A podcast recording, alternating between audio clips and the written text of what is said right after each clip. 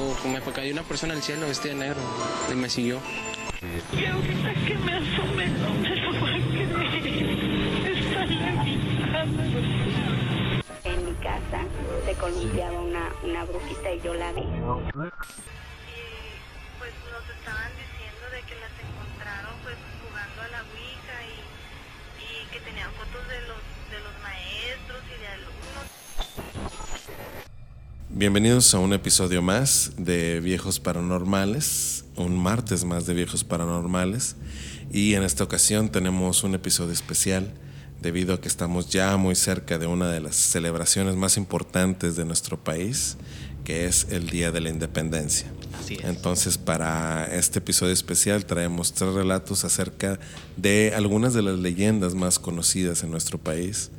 Entonces, vamos a hablar un poco de ellas, pero sobre todo contar algunos relatos sobre encuentros con algunos de estos personajes más célebres de el mundo paranormal de México. En México. Así es. Eh, el día de hoy saludo a buen Danny Cash y a Alan. Entonces tenemos hoy tres historias muy buenas. buenas noches, aquí estamos otra vez. Pues bueno, vamos a darle. Así es. Esta primera historia va a cargo del buen Danny Cash. Eh, les agradecemos a todos por escucharnos y esperemos que lo disfruten.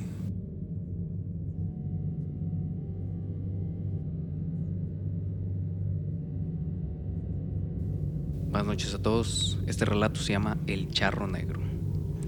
Un hombre alto, de aspecto elegante, de impecable traje negro compuesto por una chaqueta corta, una camisa, un pantalón ajustado y un sombrero de ala ancha deambula en la profundidad de la noche en los solitarios tramos que unen a los pequeños pueblos de México rural sobre el lomo de un caballo enorme y de color azabache. Quienes han tenido trato con él lo presienten como el diablo. No ignora a los hombres, a los que les ofrece amables conversaciones, pero su clara preferencia son las mujeres, a las que seduce con su mirada elocuente y palabras cálidas. Nada malo puede decirse del charro negro si la chica se limita a permitir su compañía hacia su lugar de residencia. Si se acerca el amanecer, se despedirá cortésmente y se marchará con paso lento, al igual que si el sendero que recorre lleva a las cercanías de una iglesia. Pero si por el contrario, la mujer cede a sus ofertas de aligerar el viaje y aceptar montar el caballo, esa acción será el principio del fin. Una vez sobre el animal, la infortunada descubre que es imposible bajarse. Es entonces cuando el charro negro vuelve a su montura y se aleja con rumbo desconocido, sin hacer caso de los ruegos o los gritos, a la que no se le vuelve a ver jamás. En algunos estados de la República Mexicana, la gente cuenta que en las noches de luna llena, por los caminos rurales o poblaciones alejadas, se aparece un jinete flaco y de cara cadavérica, que montado en un lustroso caballo negro, ofrece una bolsa llena de dinero, pero por temor nadie la ha querido aceptar. Allá por el año de 1966, el señor Abundio Rosas regresaba a su casa, situada en las afueras del puerto de Veracruz. Aunque había luna, ésta se escondía entre las copas de los árboles, por lo que reinaba cierta oscuridad, que causaba gran impresión por las formas fantasmagóricas que se formaban en las sombras de la luna. De pronto, don Abundio sintió que alguien lo seguía, pero no quiso voltear, sino que apresuró más el paso empuñando el machete que siempre lo acompañaba. Sin embargo, cada vez sentía más cerca a ese alguien que lo seguía. De repente, un sudor frío se apoderó de él. Sintió que se desmayaba, pero pese al miedo, decidió enfrentarse a lo que fuera. Volteó el rostro y con asombro vio una diabólica escena. Era un caballo negro, de pelo brillante y lustroso, pero con ojos espeluznantes que parecían lanzar fuego. Lo montaba un hombre alto y flaco, con un sombrero negro. No tenía ojos, nariz ni boca. En suma, era algo espantoso por lo que don Abundio no pudo moverse ni hablar. Temblaba de terror y más cuando el siniestro charro sacó una mano que se veía roja y con larguísimas uñas. Tomó una bolsa de su caballo y la extendió ofreciéndosela al aterrado hombre, quien vio cómo la bolsa se abrió y mostró su interior lleno de dinero, pero don Abundio no quiso aceptarla. El jinete se la volvió a ofrecer y tampoco le hizo caso. Entonces el charro negro se volvió con su caballo sin pronunciar palabra y se alejó. Pero Abundio nunca escuchó el galopar del caballo, cosa que lo atemorizó más. Pronto se sobrepuso y continuó su camino rumbo a su casa. Al llegar estaba tan asustado que no pudo cenar. Contó lo sucedido a su esposa, la cual también se aterrorizó. Como es de suponerse, esa noche ambos no pudieron dormir por lo que al día siguiente Abundio se levantó temprano y acudió al lugar donde se había aparecido el misterioso charro. Buscó con cuidado, pero no halló nada que pudiera tomarse como indicio de su existencia. Por la noche, don Abundio tuvo la necesidad de volver a pasar por el lugar, temeroso de encontrarse con el charro, pero ya no se le apareció esa noche ni otra más. No hubo más apariciones. Pasó el tiempo y Abundio ya casi no se acordaba del encuentro con aquel misterioso charro negro. Pero una noche, ya muy cerca de su casa, se topó de nuevo con el aparecido, quien con voz cavernosa le dijo que tomara la bolsa con el dinero. Como el hombre no la aceptó por temor a que fuera cosa del diablo, el charro le dijo con voz aún más cavernosa. Me volverás a ver muy pronto. Don Abundio, medio muerto de miedo, sin volver la cabeza, echó a correr y no paró hasta llegar adentro de su casa. Su mujer salió espantada y le gritó, Abundio, mira el charro, se está asomando por la ventana, anda, sal y orínate en cruz afuera de la puerta. Dicen que así no puede pasar el maligno. Abundio tembloroso salió de su casa y se orinó en cruz fuera de la puerta. En cuanto terminó de rociar el piso, el caballo relinchó en forma macabra y jinete y animal a todo galope se perdieron en la oscuridad de la noche. Desde entonces, ni Abundio ni su mujer han vuelto a ver al charro negro, pero muchas otras personas de la región han contado la misma historia y aseguran que también lo han visto.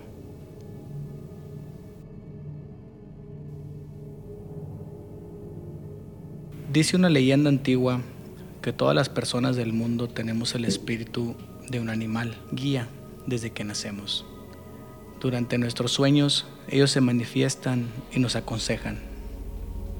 Este espíritu que nos acompaña lo llaman nahual.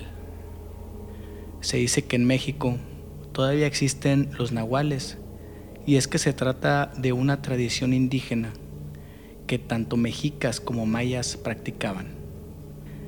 En la cosmovisión azteca, los nahuales eran protegidos por el Señor de la Noche. La leyenda cuenta que la transformación solo sucedía cuando el sol se metía y que algunos aprovechaban para robar semillas y gallinas. Sin embargo, hay brujos que realizan pactos con el diablo para poder transformarse en un nahual y poder llevar a cabo sus malignos planes. Durante años se ha contado en un pueblo de Sinaloa decenas de historias que narran la existencia de supuestos nahuales, que son personajes relacionados con la brujería. Dicen los abuelos que estos nahuales se convierten en bestias o en, en cualquier otro animal para poder hacer sus fechorías. Y una de esas tantas leyendas ocurrió hace unos años.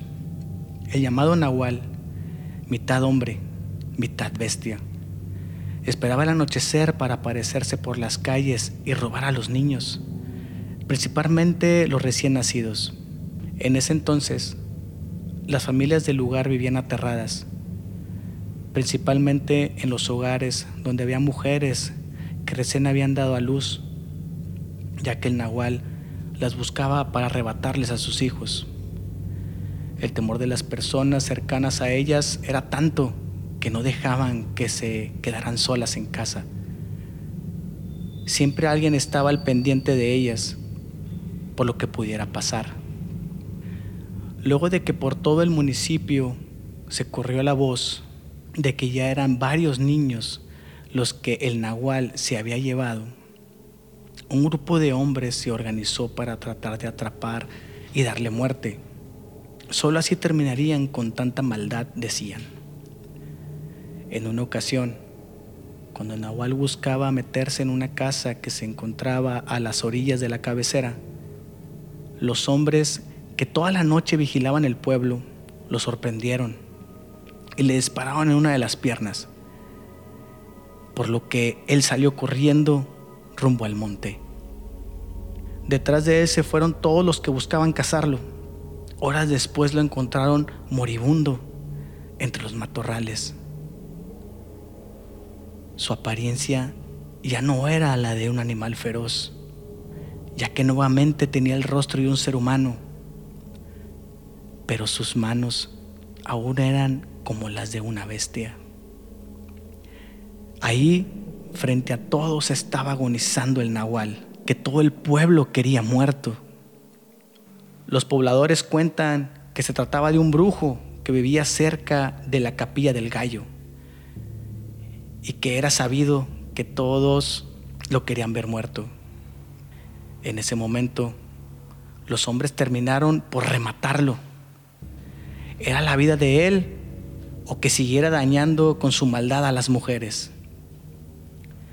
Nunca se supo qué hacía con los niños que se robaba, si los regalaba o los mataba. Lo que sí es que después de la muerte de este nahual, los pobladores ya no volvieron a saber de la existencia de otro ser de este tipo.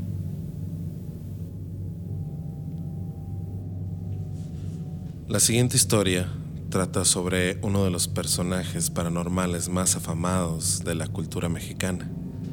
Es el Catrín. Tiene diversos orígenes dependiendo del estado o la ciudad donde te encuentres. A pesar de que sus orígenes son muy variados, tiene ciertos aspectos que siempre entrelazan a una u otra de las historias. El Catrín, un hombre vestido muy elegante, de ahí es de donde proviene su apodo, era una persona demasiado, demasiado celosa. Algunas personas cuentan que en algún punto de su vida el hombre llegó incluso a matar a golpes a su esposa gracias a esa cantidad enorme de celos que lo poseían. Algunas otras personas cuentan que alguna vez llegó a hacer algún tipo de pacto con el diablo para saber si su esposa lo estaba engañando y fue víctima de los engaños del diablo. Su esposa definitivamente no le estaba siendo infiel, pero el diablo encontró la manera de engañarlo y así su alma quedó perdida para siempre. Todos los relatos acerca del Catrín siempre hablan acerca de encuentros sobre todo con mujeres. Siempre trata de dañarlas, siempre trata de robarlas, pues al final de cuentas es una persona bastante celosa. Y este siguiente relato narra la historia de un pequeño pueblo en Zacatecas. Esta historia pasó hace varios años. Le sucedió a mis abuelos cuando eran jóvenes. Ellos son originarios de Zacatecas, en una de las rancherías aledañas a Guadalupe. Fue en la época en que mi abuelo estaba cortejando a mi abuela. En ese pueblito las fiestas patronales son en noviembre Así que mis abuelos acordaron a ir juntos con sus hermanos y algunos otros amigos para pasar una divertida noche. Todos se quedaron de ver a las nueve de la noche en el templo, ya que se encontraba a unas cuadras de la casa de mi abuela. Mi abuelita, su hermana y una amiga de ellas decidieron salir antes de la hora para pasar por otra amiga que iría junto con ellas a la fiesta. Su amiga vivía a espaldas de la casa de mi abuela Así que para cortar camino decidieron irse por el patio donde conducía a una calle y terminaba por un sembradío. Mientras caminaban por la oscuridad del sembradío, notaron que hacia lo lejos, aproximadamente unos 100 metros, había al parecer un bulto tirado, como si se tratara de una persona desmayada, o peor aún, sin vida. Intrigadas de ver aquella figura, se aproximaron lentamente y al llegar distinguieron que el cuerpo era de un hombre. Se asustaron tanto al ver al hombre tirado que pensaron en correr y pedir ayuda. Pero al voltear a verlo nuevamente frente a sus narices, ese hombre desapareció en una nube oscura y extraña. Estaban aterradas, se quedaron en shock de la impresión de ver aquella figura desaparecer como si nada. Se alejaron rápidamente de ahí, no sabían si regresar o continuar, pero intentaron calmarse y pensar en alguna explicación lógica o que tal vez era algún producto de la imaginación que les jugó aquella noche junto con la luz de la luna. Siguieron el camino a casa de su amiga, ya que estaban más cerca de su casa que de la casa de mi abuela. Todos se encontraban en completo silencio y estaban calladas y caminaban muy juntas, cuando de pronto comenzaron a escuchar entre el sembradío una espeluznante voz que decía, ¿A dónde vas? Al voltear a ver hacia todos lados y no ver a nadie más, intentaron correr hacia el final del sembradío, pero algo tomó las piernas de la amiga de mi abuelita jalándola más hacia adentro del sembradío. Cuando mi abuelita y su hermana se percataron, la tomaron de los brazos y comenzaron a jalarla hacia ellas tan fuerte que las dos cayeron al suelo. Se levantaron rápidamente y tomaron del brazo a su amiga, la levantaron ya con las pocas fuerzas que tenían y comenzaron a correr. Cuando llegaron comenzaron a gritarle al padre de mi abuelita, Don Pancho, Don Pancho, me agarraron, Don Pancho. Mi bisabuelo al escucharlas salió de la casa muy asustada. Al ver a la amiga de mi abuelita, vio que en sus piernas tenía rasguños horribles y les ordenó meterse a la casa. Cuando le explicaron el terrible suceso que pasaron ya con más calma, mi bisabuelo llamó a Carmen, mi bisabuela, para que se llevara a las muchachas al cuarto y se encerraran para estar a salvo. Mi bisabuelo Pancho salió en dirección hacia el templo en busca de mi abuelo. Aquí es donde mi abuelo dice que cuando mi bisabuelo llegó, le explicó lo que había sucedido. Mi abuelo se asustó tanto que ya había escuchado hace una semana atrás que una mujer había sido encontrada a un lado del camino con horribles rasguños en su cuerpo. Cuando le auxiliaron ella solo pudo articular. El Catrín. El Catrín fue. Unos días después, la mujer desapareció. No la encontraron por ningún lado. Tanto mi abuelo como mi bisabuelo salieron rumbo a los sembradíos con un arma en la mano. Se separaron para cubrir la mayor área Mientras mi abuelito se alejó un poco, escuchó una escalofriante voz dentro de los cultivos que le dijo, No me las vas a quitar. Voy por ellas. Mi abuelo gritó del susto al escuchar aquella escalofriante voz y corrió tan rápido que se topó con mi bisabuelo, que también fue en busca de él cuando lo escuchó gritar. Desesperado mi abuelo le dijo lo que escuchó y salieron rápidamente de ahí rumbo a la casa de mi bisabuelo, donde se encontraban escondidas mi abuela y las demás. Al llegar y verlas que aún estaban con bien, aún en el cuarto escondidas, decidieron hacer guardia fuera del cuarto toda esa noche. A la amiga de mi abuelita no la dejaron irse, ya que ella estaba marcada por los profundos rasguños. Después de esa horrible noche de preocupación, mi abuelo se dirigió a su casa aproximadamente dos días después. Mientras caminaba rumbo a su casa, a lo lejos distinguió un hombre tirado justo al lado del camino. Cuando se acercó hacia la persona para ayudarlo, este desapareció frente a sus ojos. En ese instante, el viento retumbó fuertemente al unísono con una voz que dijo, Voy a regresar. Mi abuelito corrió a su casa espantado contándole a todos los conocidos lo que le había sucedido. Cuando por fin logró casarse con mi abuelita, se la llevó lejos de aquel lugar. Construyó una casa y tuvieron una familia. Después de lo sucedido, mi abuelito procuró cuidarlos mucho. Como las cosas mejoraron, fueron olvidando poco a poco y él creyó que no volverían a pasar más por algo similar. En eso se equivocó, ya que a todos sus descendientes nos han ocurrido cosas terribles relacionadas a lo paranormal. De igual manera él y mi abuelita siguen teniendo pequeñas escenas de cosas extrañas. Muy bien, pues hemos llegado ya a este momento de sacudirnos un poco el miedo que nos Sí. ha traído esta noche con este episodio especial de relatos sobre leyendas ya muy conocidas por la gente aquí en nuestro país, Sí. aprovechando que estamos cerca de las fechas patrias. Entonces les trajimos este especial, espero que les haya gustado. La verdad es que fueron tres historias increíbles, muy buenas. No sé ustedes qué opinen o con cuáles se queden de las tres que acabamos de El contar. mes patrio es muy padre, más Es muy padre, o sea, está toda la comida, toda la gran historia que tenemos y hay muchas leyendas, así como el Callejón del Beso, este, el Catrín, los Nahuales, la Llorona, todo eso Llorona, es por ahí nos muy. Sí. mexicano. A lo mejor nos faltó una de la Llorona, ya había contado en alguna vez en la- una de la Llorona, igual y no por eso no, no quisimos meterla. Pero la historia del Catrín se me hace muy parecida a la de, do- a la de Don Juan Manuel.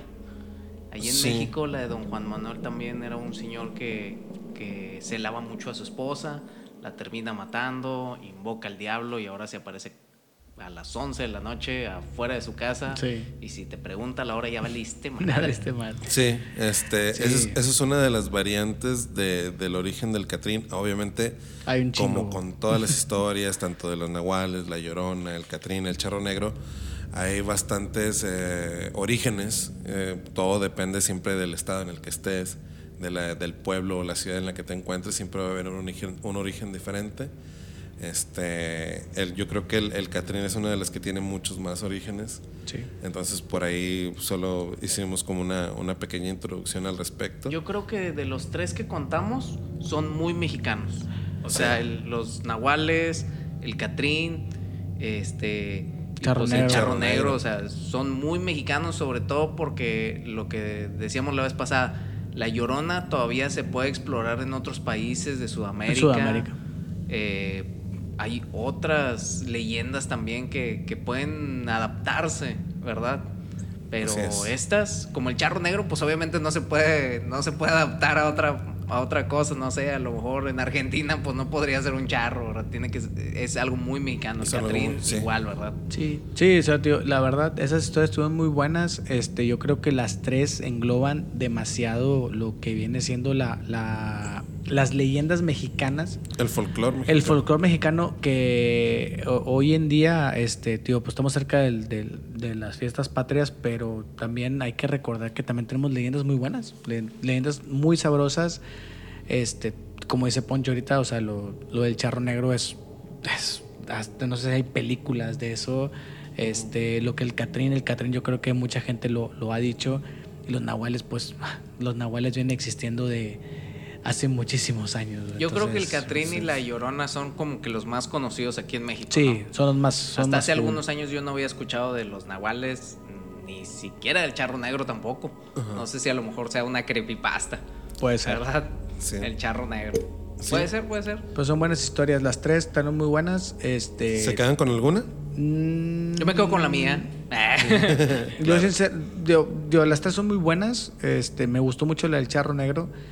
Digo, no es porque yo haya contado la del Nahual, pero me- es que yo, yo, me, yo soy más como que me gusta mucho ese rollo de, de meterse más a, lo- a las cosas antiguas. Lo y más eh, cósmico. Y, y los nahuales, sí, exactamente. O sea, es algo más, más cósmico, más, más, más, este, eso que se convierten en animales, una persona, está cabrón. Pero realmente, o sea, digo, a mí me gustó hoy la del charro negro, estuvo muy buena. Perfecto, muy bien, pues fueron tres grandes historias. Eh, le agradecemos como siempre a toda la gente que nos escucha, a toda la gente que nos manda sus relatos.